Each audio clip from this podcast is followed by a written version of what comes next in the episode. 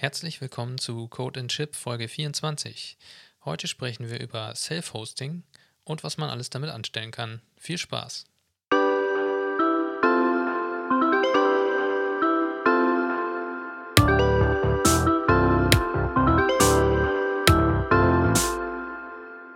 Jo, also, was braucht man? Ich glaube, generell braucht man erstmal eine, äh, irgendeine Domain, wo man das macht, oder? Das ist irgendwie Ja. immer so mein erster Ansatzpunkt, wenn ich irgendwo was, was selber aufsetzen will. Nehme ich entweder eine bestehende Domain, mache dann eine Subdomain drauf, oder ich registriere mal eben schnell eine neue, weil so ein Jahr für eine Domain kostet ja nichts, je nach äh, Top-Level-Domain und Anbieter und eventuell auch irgendwelchen Aktionen. Ähm, ja, ist man da teilweise auch nur irgendwie ein Euro los oder sowas umgerechnet. Also für ein Stimmt. Jahr jetzt. Ja. Und man, also man kann ja auch, äh, man braucht ja auch einen Server oder, Web, oder Webspace. Und da gibt's ja dann manchmal sogar auch die Möglichkeit, dass man hier so freie Dünn-DNS-Anbieter nutzt, falls man jetzt keinen Bock hat, Geld auszugeben für die Domain. Ja, genau, das kann man auch machen. Äh, Und bei DynDNS hat man sogar noch den Vorteil, dass man eventuell auch zu Hause was hosten kann auf so einem Raspberry Pi, wenn man jetzt keine statische IP-Adresse zu Hause hat. Also bei manchen Anbietern ist das mittlerweile so. Ich habe zumindest eine feste IP hier zu Hause.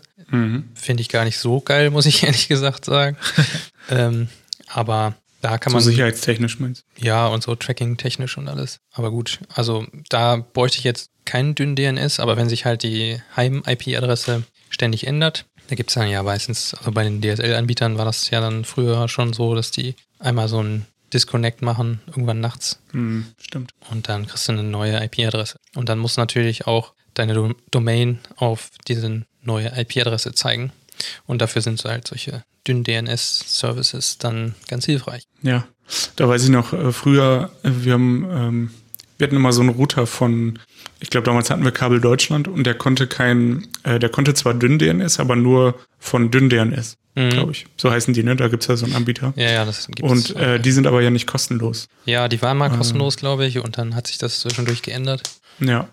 Und dann habe ich angefangen, damit No-IP rumzufummeln und habe dann mit dem Raspberry Pi, da lief dann so ein Skript drauf, das quasi an No-IP meine, meine IP geschickt hat, alle, ich weiß nicht, zehn Minuten oder so. Hm. Äh, und so hat es dann auch funktioniert. Also es war voll die Bastellösung, aber es ist auch schon ein paar Jahre her. Also Ja, da kann man sich dann je nachdem was eigenes basteln. Ist dann vielleicht auch gar nicht so zuverlässig, wenn das der Router selber macht. Mittlerweile gibt es ja auch schon so Router-Distributionen für den Raspberry Pi selber, dass der sich einwählt und das ganze Routing und Ja. so macht. Aber ich glaube, das ist jetzt für heute ein bisschen out of scope.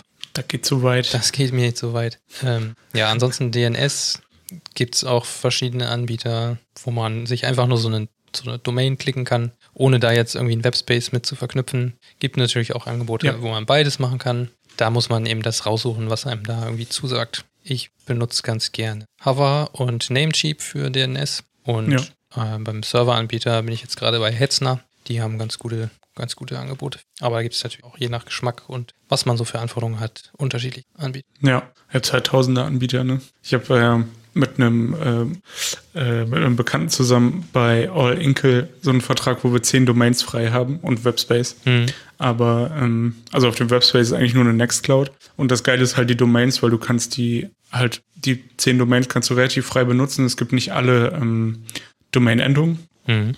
Ähm, also IO zum Beispiel gibt es da nicht umsonst, aber ähm, so die gängigen de, net, com, keine Ahnung, so ein Kram, ne? Und ähm, du hast halt zehn Stück und wenn du eine nicht mehr brauchst, dann kündigst du die und ähm, sobald die, das Jahr sozusagen um ist, man mietet ja mal ein ganzes Jahr so eine Domain, Ja. hast du quasi wieder eine Freidomain. Und das für 10 Euro im Monat.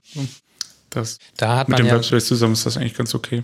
ja, da hat man dann auch, also wenn man jetzt sowas wie All Inkle nutzt, ich weiß gar nicht, das ist eigentlich auch ein bescheuerter Name, ne? All Inclusive heißt nicht. Ähm, Ja. Aber egal. Also wenn man sowas benutzt und da jetzt nicht die gewünschte Top-Level-Domain, sowas wie IO findet, dann kann man sich die auch bei einem anderen Anbieter kaufen, zahlt es da und dann muss man einfach nur da den, die IP eintragen oder das, was einem All-Inclusive dann sagt. Da gibt es ja irgendwelche äh, Knowledge-Base-Artikel bestimmt. Ja, so, ja, genau. Das einträgt. Mhm. Das geht im Notfall auch, ja. So kriegt man dann auch Kombinationen hin, wo man dann, wenn der Anbieter dann das nicht bietet, die Top-Level-Domain, dass man sich das woanders dann holt Ja, und das so verknüpft. Dafür ist ja das ganze Internetzeugs ganz gut, so Sachen Ja. zu verknüpfen. ja, das stimmt. Du hattest hier noch aufgeschrieben äh, für die Server-Sachen AWS, ne? Ja. Ich weiß nicht, ob du das sagen wolltest, aber da gibt es ja auch so eine Free-Tier, wo man dann ein, ähm, ein äh, ich glaube, Mikro oder Tiny, ich weiß gerade nicht genau, ich glaube Mikro, eine Mikroinstanz EC2 bekommt. Das ist quasi ein V-Server. Mhm.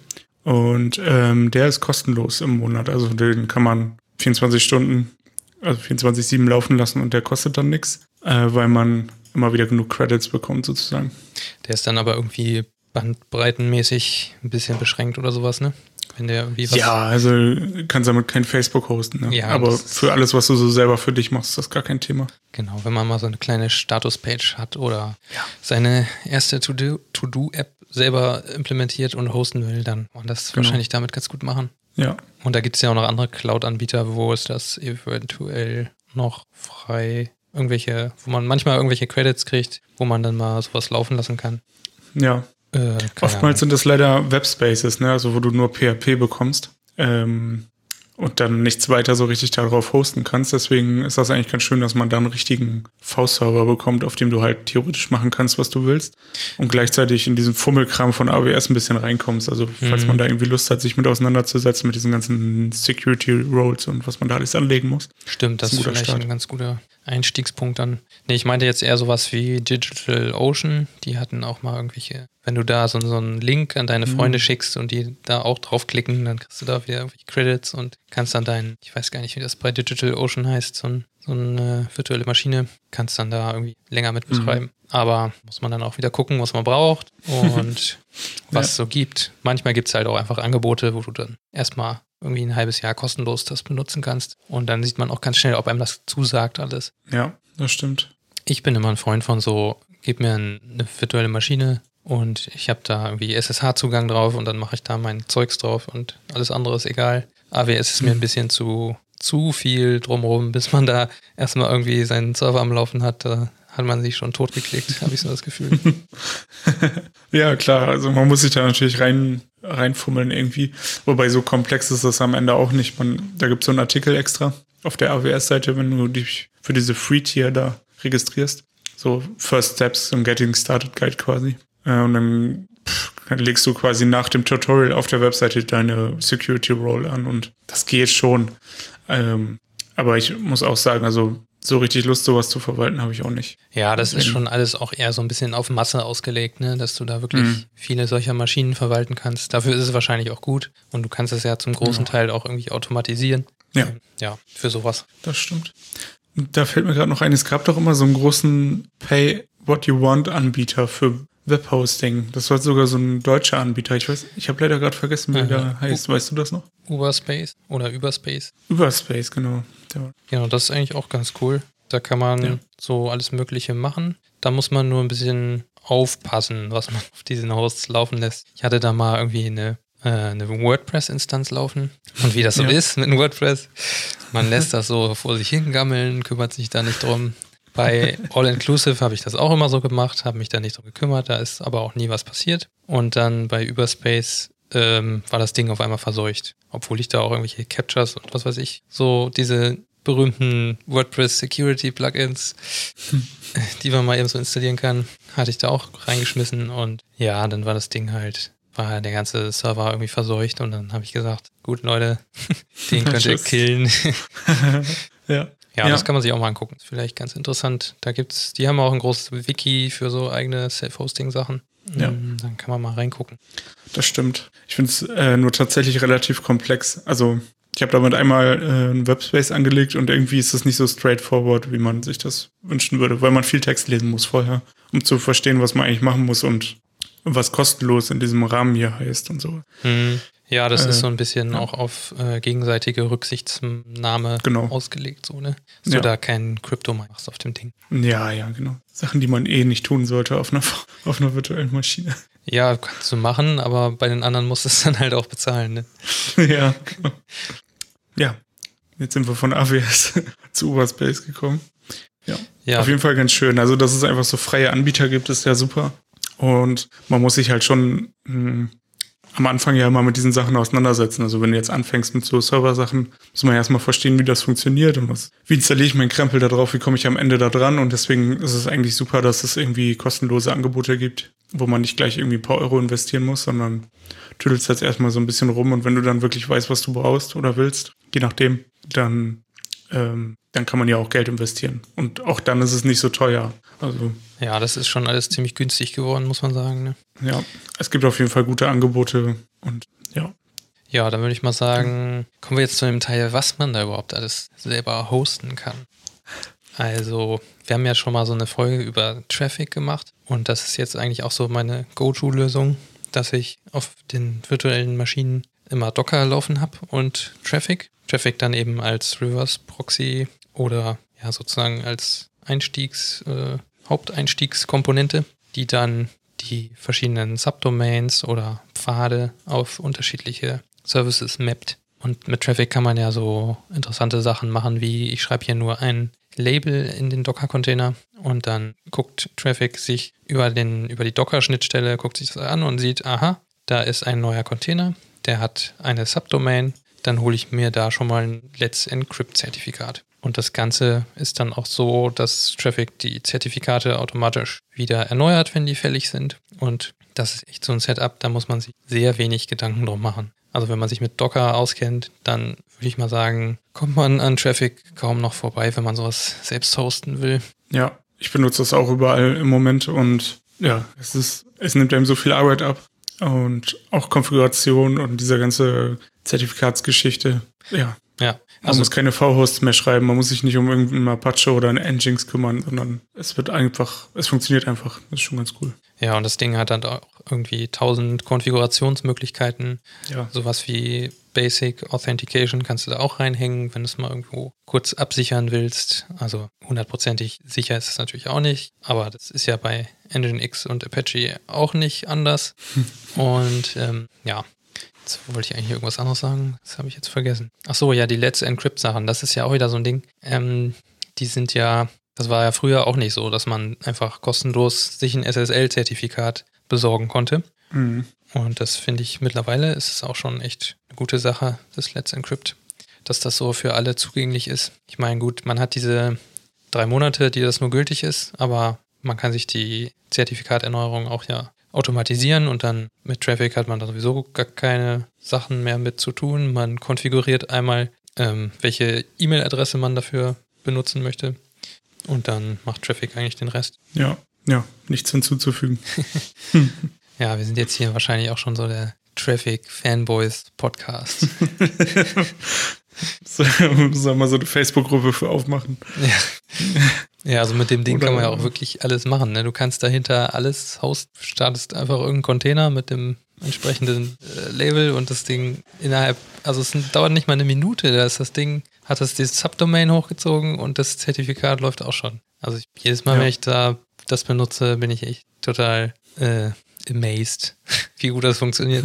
ja. ja, es ist auch wirklich gut. Vor allem, wenn man weiß, äh, wie vorher so dieser Zertifikatsprozess war. Ja.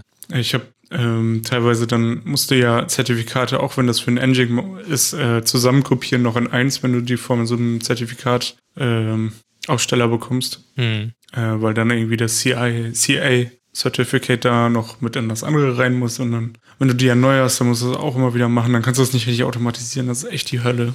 Ja. Und ja, ist das einfach alles besser mit Traffic. Auf jeden Fall. Was, äh, also ich habe da jetzt relativ uninteressante Sachen bei mir laufen. Das sind hauptsächlich ähm, Nginx, die nochmal dahinter laufen, einfach als Webserver, weil Traffic mhm das nicht anbietet. Also bei Traffic gibt es keine Möglichkeit, jetzt äh, dem einen Ordner mit statischen HTML-Files zu geben und dass er die dann irgendwo so halt surft als Server, sondern man muss immer noch einen weiteren Server dahinter stecken, der diese Funktionalität bietet. Ähm, und da habe ich jetzt ja. hauptsächlich für meine Domains und Subdomains habe ich halt so Nginx-Container laufen, die halt einfach nur statische HTML-Files ähm, ja, hosten. Und mittlerweile bin ich aber dazu übergegangen oder habe das mal in einem Test jetzt aufgesetzt, dass ich die statische Webseite in so ein MinIO-Bucket rein kopiere. Ähm, MinIO ist so ein AWS S3-Ersatz. Das ist so ein, ja, halt so ein Object Storage. Und ja, da kannst du halt auch einfach so ein Bucket anlegen und da schickst du deine HTML-Files rein und dann kann man einen Nginx so konfigurieren, dass er aus einem bestimmten Bucket halt diese Files als Webseite ähm, ausgibt. Da gibt es auch ja. schon, also das ganze Konzept kommt eigentlich auch von AWS, dass du halt über S AWS S3 statische Webseiten hosten kannst. Aber mittlerweile kann man das halt auch mit MinIO machen. Und ja, wenn man diesen statischen Website-Generator Hugo benutzt, den wir jetzt ja auch für unsere Podcast-Webseite benutzen, der hat sogar auch so ein Hugo Deploy ähm, Command und der deployt das dann direkt von Hugo von deinem Rechner in den Bucket und dann musst du nicht mal mehr irgendwas mit SFTP, SSH auf deinen Server kopieren an irgendeine an irgendein Verzeichnis, sondern Hugo mhm. weiß schon, er packt das in, in das Bucket und dann hast du da deine statische Webseite. Ja. Also so, sowas mache ich nice. jetzt hier mit meinem äh, Traffic und meinem ganzen Docker-Gedöns. Hallo Katz. Hallo. Oh Mann. Und ähm, ja, ansonsten habe ich noch laufen äh, ah, eine Jitsi-Instanz natürlich, braucht man heutzutage. Das äh, läuft aber auf einem komplett anderen Host, weil ich da auch halt das, die Jitsi-Anleitung genommen habe und da macht man das Ganze ohne Docker. Also man kann es auch mit Docker machen, aber diese Jitsi Quick Start ist halt so eine ganz normale Anleitung mit installier Nginx und beziehungsweise mhm. das macht das äh, Debian-Package auch schon alles für einen. Es sind ja. echt nur so ein paar Befehle, die man da eintippen muss und dann habe ich halt eine Domain und einen dedizierten Server dafür und dann läuft das da ganz gut. Ja. Ja, ich, äh, was läuft bei mir? Also ich habe ein GitLab laufen, dahinter in einem Docker-Container. Ähm, ähm, Code and Chip läuft da drauf bei mir und ja, keine Ahnung, Webseite von meiner Mutter, solche Geschichten. Mhm. Äh, ich habe da jetzt ähm, keine besonders krassen Tools irgendwie, ähm, die ich irgendwie benutze. Ich habe halt irgendwie so private Projekte und so, irgendwas, was man mal zwischendurch ausprobiert. Äh, das haue ich halt relativ schnell da drauf, äh, weil es halt so einfach ist. Und ähm, aber auch nichts Besonderes jetzt so. Also kein Min.io krasses Setup, so wie du. Naja, so besonders ist das ja eben auch gar nicht. Also es sind ja relativ einfache Komponenten, die man ja halt nur zusammensteckt und dann hat man ein ziemlich cooles Setup hinterher.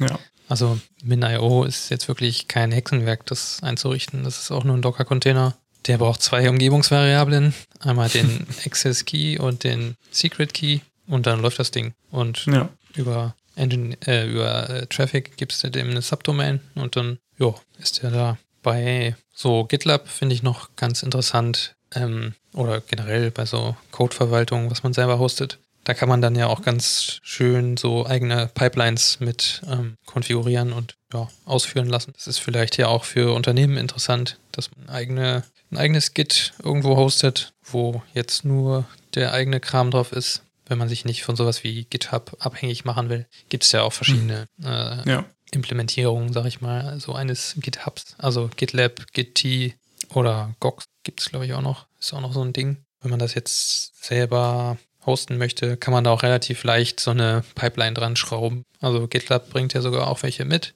Aber es gibt ja auch noch externe, sowas wie Drone. Das hatte mhm. ich mir auch mal angeguckt. Ja, ich denke, ähm, GitLab ist halt ganz schön für, für alle, die so privat irgendwie Sachen machen. Äh, für kleine Unternehmen sicherlich auch, wenn du, äh, weil die halt eine Community-Version haben, die kein Geld kostet, wenn man sie selber hostet.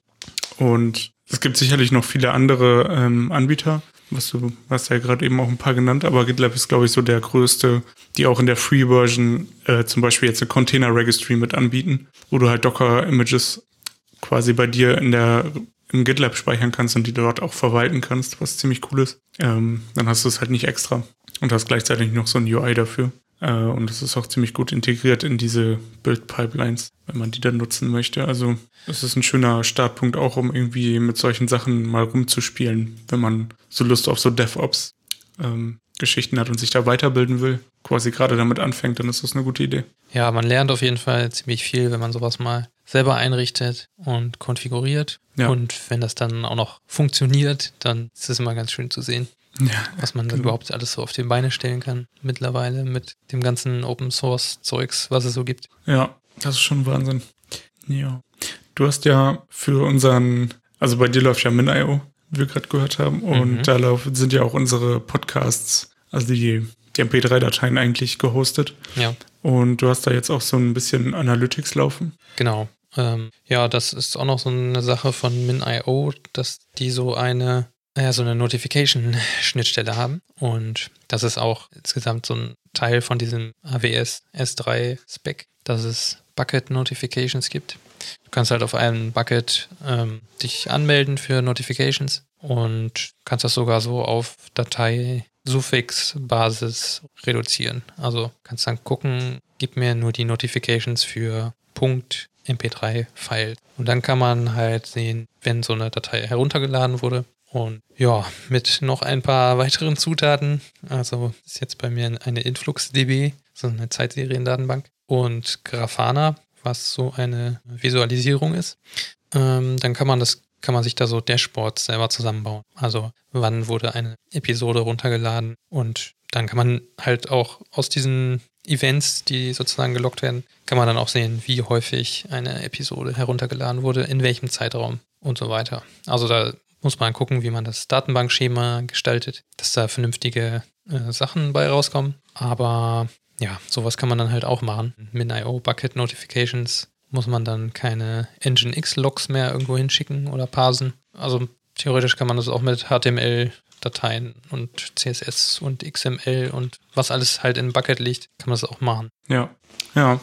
Das ist schon eigentlich ganz cool, weil man relativ viel äh, Funktionalität bekommt, ne? So komplett umsonst. Ja, vor allem auch dieses Grafana, da bin ich auch ziemlich begeistert von, was die da so an Entwicklungen ja. reinstecken. Da kommen auch relativ häufig neue Versionen raus mit echt coolen Features und das Ding läuft auch mittlerweile auf einem Raspberry Pi. Äh, die machen da auch ARM-Versionen jetzt von und wenn man das Ganze noch übertreibt, kann man da auch noch äh, Notifications dran, äh, dran bauen, dass man irgendwie in Slack-Channel oder in eine Telegram-Gruppe eine Nachricht schickt, wenn so ein Event dann auftritt oder normalerweise macht man das so, äh, wenn man jetzt damit einen Server überwacht, dass wenn, keine Ahnung, die CPU-Temperatur zu hoch wird, dass man da dann einen Alert rausschickt, wenn man den Server selber laufen hat, der jetzt irgendwo in der mhm. Wolke steht, dann kannst du da ja eh nicht viel machen, aber oder ja. kriegst diese Information gar nicht. Aber ja, da kann man noch diese Notifications mit dran bauen. dass äh, Grafana einem dann schickt einem dann so eine Nachricht in Slack. Da ist dann teilweise auch so ein Verlauf von den Graphen mit dabei, so ein Bild, einfach wie so ein Screenshot. Ja. Und in Telegram geht das Ganze auch. Und ich glaube, da gibt es auch noch ganz viele andere Integrationen, eventuell auch mit äh, E-Mail, solchen archaischen Sachen, aber ja. Äh, ich gucke mal eben hier rein. Also Telegram geht auf jeden Fall. E-Mail gibt es auch. Ja, alles, was du dir vorstellen kannst. Ähm, Threema Gateway, Discord, Slack, Microsoft Teams, ja. Webhooks. Ja, da ja. gibt es für alles Plugins auch, ne? Also ja, ein Webhook ist einfach das Universelle, du kannst ja dann auch selber genau, was bauen, ja. Wenn das nicht dabei ist. Genau, ja, aber es, es gibt halt auch schon viel auf GitHub, also äh, falls man da was sucht, findet man auf jeden Fall was, denke ich. So, E-Mail äh, hatte ich auch noch als generelles Self-Hosting-Thema. Aber was ja, wolltest du noch sagen? Äh, zu Analytics wollte ich noch sagen. Es mhm. gibt ja so Grafana Prometheus, das ist so die eine Seite jetzt. Ja. Ähm, quasi Metriken und das andere ist ja so Logging. Ja. Ähm, und da gibt es zum einen Greylog, das kostenlos ist, oder äh, auch eine CE-Version hat ähnlich funktioniert wie GitLab. Ähm, die haben halt große Enterprise-Kunden und Enterprise-Versionen, ähm, äh, die man halt bezahlen muss. Oder und sie haben halt auch noch die CE-Version, die dann kostenlos ist, mit der man ein bisschen rumspielen kann und die für so private Zweck, Zwecke eigentlich immer ausreicht. Oder auch für kleine Firmen. Ähm, also zu, man muss da, glaube ich, ähm, erst relativ spät bezahlen. Mhm. Ähm, und was mir dazu noch einfällt, es gibt auch noch äh, den Elk-Stack. Der ist, glaube ich, insgesamt ein bisschen professioneller. Den, der, den gibt es in einer einfachen Version, aber auch kostenlos. Das ist von, äh, von der Firma Elasticsearch. Mhm. Und äh, der Elk-Stack besteht, glaube ich, aus Elasticsearch, äh, Logstash und Kibana. Ähm, Elasticsearch ist ja quasi die große Datenbank. Ja. Äh, Logstash ist so ein Logging-Aggregator, der quasi an den schickt man alle seine, seine Metriken und Logs und man kann dann da drin so, ähm, ich habe gerade vergessen, wie das heißt. Du kannst dann nach so Errors suchen oder so Queries machen. Genau, das hat so eine spezielle Sprache, die so ein bisschen, wie heißt die denn noch? Gelf? Nee, das war ein, ah, ich, ich habe es leider vergessen. Ähm, aber ähm, in dieser Sprache kann man dann da quasi entscheiden, in, welche, in welches Bucket die Informationen laufen in Elasticsearch. Also wenn ich zum Beispiel keine Ahnung, spezielle Logs von einer speziellen Anwendung habe, die will ich alle in ein Ding laufen lassen, in eine, in eine Metrik, dann mache ich das quasi in Logstash. Und Kibana ist sowas wie Grafana, äh, zum, nur zum Visualisieren. Das heißt, da kannst du relativ einfach äh, auch so Graphen zusammenklicken. Mhm. Und was halt in der Free-Version nicht drin ist, sorry, ist, ähm, du hast kein Login. Also äh, dieses ganze Security-Thema gibt es halt nur, wenn du bezahlst. Äh, das heißt, standardmäßig ist das Ding komplett offen. Was du halt relativ einfach machen kannst, um das zu verhindern, ist, ähm, auch wenn du das zum Beispiel mit Traffic hostest, dann kannst du da so ein Traffic ähm, Basic aus Authentication vorsetzen und hast dann zumindest so marginale, also falls man mal was machen will, hat man dann zumindest ein bisschen Security davor, dass nicht jeder da drauf kommt. Ja, ähm, genau. Da, dieser ganze X-Deck ist aber auch ein bisschen schwergewichtiger jetzt als Auf jeden Fall. Prometheus und Grafana, ne? Also wenn Ja. ich mir das so angucke hier, die Docker-Container, die bei mir laufen, die erzeugen im Grunde ganz wenig Last nur auf dem Server. Und Ja. was auch noch so ein Nachteil ist, finde ich, von diesem X-Deck ist, es basiert doch auch alles wieder auf Java, oder? Ja, genau, ist alles JVM. Ja, da hatte ich nämlich auch Außer mal, Kibana, glaube ich. da hatte ich nämlich auch mal Probleme. Auf der Arbeit hatte ich so ein X-Deck konfiguriert in Docker Mhm. und das Ding ist dann irgendwann, ja, läuft sich das irgendwie tot. Also ist jetzt auch schon ein bisschen länger her, aber das war auch dieses Problem, worüber wir uns schon mal außerhalb hier dieses Podcasts unterhalten haben. Java und Docker ist so eine zweischneidige Sache für den Betrieb. Weiß ich nicht. Also ich würde es erstmal nicht bei mir laufen lassen. Also mit dem Grafana habe ich jetzt wirklich schon lange gearbeitet und das läuft einfach so durch. Das ist auch auf einem Raspberry Pi zu hosten und das sagt ja auch schon vieles. Ja, ja klar, Pro Prometheus ist ja, glaube ich, in Go geschrieben und ist deswegen auch Ja. ziemlich äh, ressourcenschonend. Ähm, Also der kann Ja. auch ganz gut Last erzeugen, wenn man da unsinnige Queries auf den schickt, dann ja, klar. kann der auch schon mal ganz gut einheizen. Aber also man braucht ihn ja jetzt noch nicht mal unbedingt. Also so eine InfluxDB, was ja so eine Zeitseriendatenbank ist, mit der ich auch so ein bisschen Erfahrung habe. Ich meinem Beruf zum Glück. Ansonsten hätte ich mich da wahrscheinlich auch nicht herangetraut. Aber die läuft auch mit nicht so viel Ressourcen. Hm. Aber wahrscheinlich kann man Prometheus dafür auch benutzen oder irgendeine andere Zeitseriendatenbank. Bestimmt noch andere Sachen. Ja, da gibt es auch Tausende. Ähm, Naja, Grafana kann auch OpenTSDB, also Open Time Series Database. Jetzt haben sie noch ihr eigenes, ihre eigene Prometheus-Implementierung veröffentlicht, die heißt Loki. Ja, an Elasticsearch kannst du mit Grafana auch dran und SQL-Datenbanken und irgendwelche Cloud, Azure, AWS. Ja, es ist alles möglich. Man muss es nur richtig zusammenstecken. ja, ähm, genau. du wolltest noch über E-Mail sprechen. Ach ja, E-Mail. Ich habe äh, ich hab hier gerade noch in der Liste gesehen, äh, Dovecot. Ja. Äh, das ist ja so ein E-Mail. Ja, das habe ich so als einzigen, äh, als einzige E-Mail-Lösung gefunden, die irgendwie so halbwegs okay sah, dass man, äh, außer dass man jetzt sich mal daran trauen könnte, das selber zu hosten. Aber eigentlich habe ich keinen Bock, äh, selber E-Mails zu hosten, muss ich sagen. Ja, Also es geht gibt, mir auch so. gibt Leute, die machen das, aber da muss man, glaube ich, auch schon richtig Bock zu haben, weil diese ganze Spam-Kacke und ja, keine Ja. Ahnung, Verfügbarkeit, das Ding muss ja halt auch, damit die E-Mails ankommen, muss das Ding halt auch immer verfügbar sein. Ansonsten kriegst du halt keine E-Mails. Und ob jetzt mein Grafana mal ausfällt, das ist ja überhaupt nicht wichtig, aber ich finde sowas wie äh, E-Mail, da müsste man sich schon drauf verlassen können.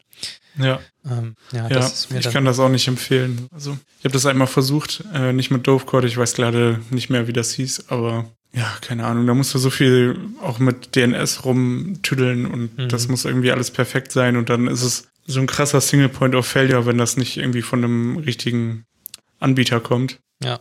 Dass ich das auch immer lieber woanders habe. Also da, wo man die Domains kauft, kriegt man ja in der Regel auch ein Web, äh, ein E-Mail-Postfach und Ja, oder eine das- Weiterleitung, ne? ja, da, genau. Und wenn man das wirklich braucht, dass man jetzt äh, auch von einer E-Mail ähm, schreiben kann, das ist, glaube ich, bei All Inclusive ganz gut. Da kriegt man dann für jede Domain, kannst du dir da mehrere Postfächer sogar einrichten, kriegst einen Ja. IMAP-Server und alles. Das ist schon ziemlich gut da. Da hatte ich Ja. eigentlich auch nie Probleme mit, als ich das mal benutzt habe. Nee, das ist schon ganz gut. Und ansonsten würde ich, ich auch. dafür auch für so einen Service auf jeden Fall Geld bezahlen, weil ja, man sieht ja selber, was das für ein Aufwand ist, so E-Mails zu hosten. Also das ist schon durchaus irgendwie ein paar, paar Euro. Du kriegst ja auch für, glaube ich, drei Euro im Monat kriegst du ja sowas bei mailbox.org oder keine Ahnung. Du das ja auch hosten lassen, deine E-Mails. Ja, ja. Also solange man keine Firma ist und irgendwie was krasses mit den E-Mails machen will oder sicherheitstechnisch da irgendwie Probleme hat, wenn man einen externen Anbieter nimmt, ähm, würde ich da auch die Finger von lassen. Sei denn, man hat wahnsinnige Lust darauf. ja, und man hat jemanden, der sich damit auskennt und sich auch darum kümmert. Ja. Oder eine sehr hohe Toleranz, was Schmerzen und Hass angeht.